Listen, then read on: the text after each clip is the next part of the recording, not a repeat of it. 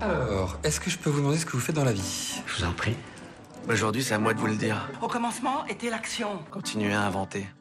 Je sais pas ce qui vous attend, je sais pas ce qui va se passer, mais on peut pas tout piloter. Vivez-le à fond. Je suis Sarah Crosetti et vous écoutez La Bascule. Ici, on s'invite dans l'intimité d'hommes et de femmes au parcours inspirant et singulier. On questionne l'art et la manière dont ils habitent le monde, le remettent en question et le redessinent à leur façon. On discute de ce qui les fait vibrer, des moments clés de leur existence où ils ont basculé vers d'autres horizons que ceux vers lesquels on les avait orientés jusque-là. Écoutez leurs témoignages, écoutez-les redessiner le monde, en espérant que cela vous donne à votre tour l'envie de basculer vers de nouveaux horizons.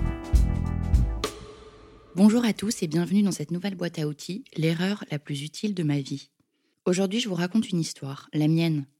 Enfin, pas tout, une partie seulement. Il y a un an et demi, je quittais mon travail en finance, porté par d'autres envies que de passer les prochaines années derrière un bureau. J'avais repéré une formation sur un an pour apprendre les métiers de l'ébénisterie. Bon, en soi, c'était un peu sculpter des morceaux de bois. Remonté comme un coucou, je m'inscris, je paye un bras, j'achète tous les outils, je potasse, bref, je m'enthousiasme en un claquement de doigts comme je sais si bien le faire. Rapidement, les cours commencent. Je suis fan de l'histoire de l'art, j'adore le dessin, même si je suis une énorme quiche, mais je déteste le dessin technique. Le dessin technique, c'est un peu comme euh, des cours de techno de troisième en un peu mieux. Et puis, il y a les nombreuses heures de pratique. Passer une semaine sur un piétement de chaise ou des heures sur un plaquage de table d'échecs. Vu ma patience d'enfant de deux ans, travailler à la pince à épiler devient vite une épreuve. Il s'agit ensuite de trouver des stages, histoire de se mettre en condition. Je rencontre des personnalités passionnantes, mais au bout du troisième, quand même, une petite voix commence à me dire Bon, t'es pas derrière un bureau, mais est-ce que t'as vraiment envie d'être derrière un établi? Il me faut encore quatre mois pour arrêter d'être dans le déni. Je n'ai ni la patience, ni la passion pour passer les vingt prochaines années à restaurer des chaises Louis XVI. J'arrête la formation en cours de route presque forcée par mes amis. Mais enfin, Sarah, pourquoi tu vas faire six mois de plus Pour le plaisir des choses bien faites, ça n'a aucun sens. C'est le retour à la case départ. Pas de boulot, mais un peu de chômage, et pas de plan B. La parfaite situation à ne surtout pas suivre. Mais alors comment j'ai pu me tromper à ce point? En ne respectant pas la règle numéro une du changement de vie, qui est comprendre si je suis en accord avec le projet dont je rêve. Et je ne l'étais pas. Rien dans ma personnalité ne correspondait à travailler seul dans un atelier, passer des heures sur un objet, travailler manuellement, je peux me tuer rien qu'en plantant un clou, être patiente, je ne suis même pas capable de finir un puzzle de 15 pièces, et enfin être minutieuse. Moi, je vis pour les rencontres, pour l'échange, pour le mouvement permanent. Et pourtant, je l'avais anticipé, cette bascule. J'en étais sûre à 100%. J'y avais réfléchi plusieurs mois. Ça a donc été l'erreur la plus utile de ma vie car j'ai appris à me connaître et à connaître mes besoins et mes traits de personnalité.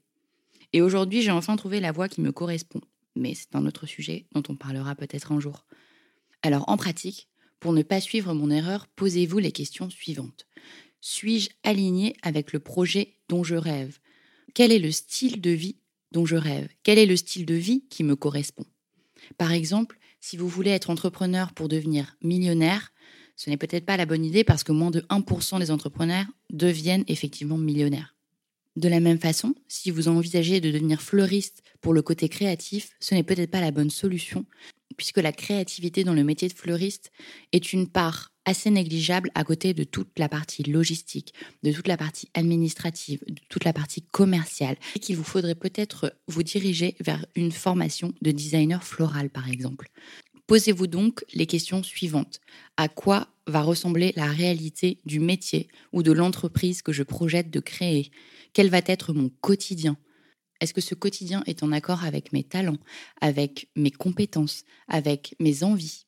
Cela vous évitera peut-être des déconvenus comme la mienne. Si vous envisagez de vous reconvertir dans un métier en particulier, n'hésitez pas à passer une journée ou deux à faire un vie ma vie avec quelqu'un qui exerce déjà ce métier.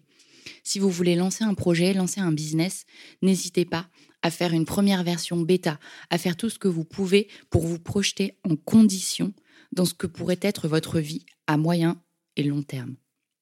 N'hésitez pas à partager cet épisode à ceux qui pourraient en avoir besoin. Sur ce, je vous souhaite une belle journée et je vous dis à bientôt pour de nouveaux épisodes de la bascule.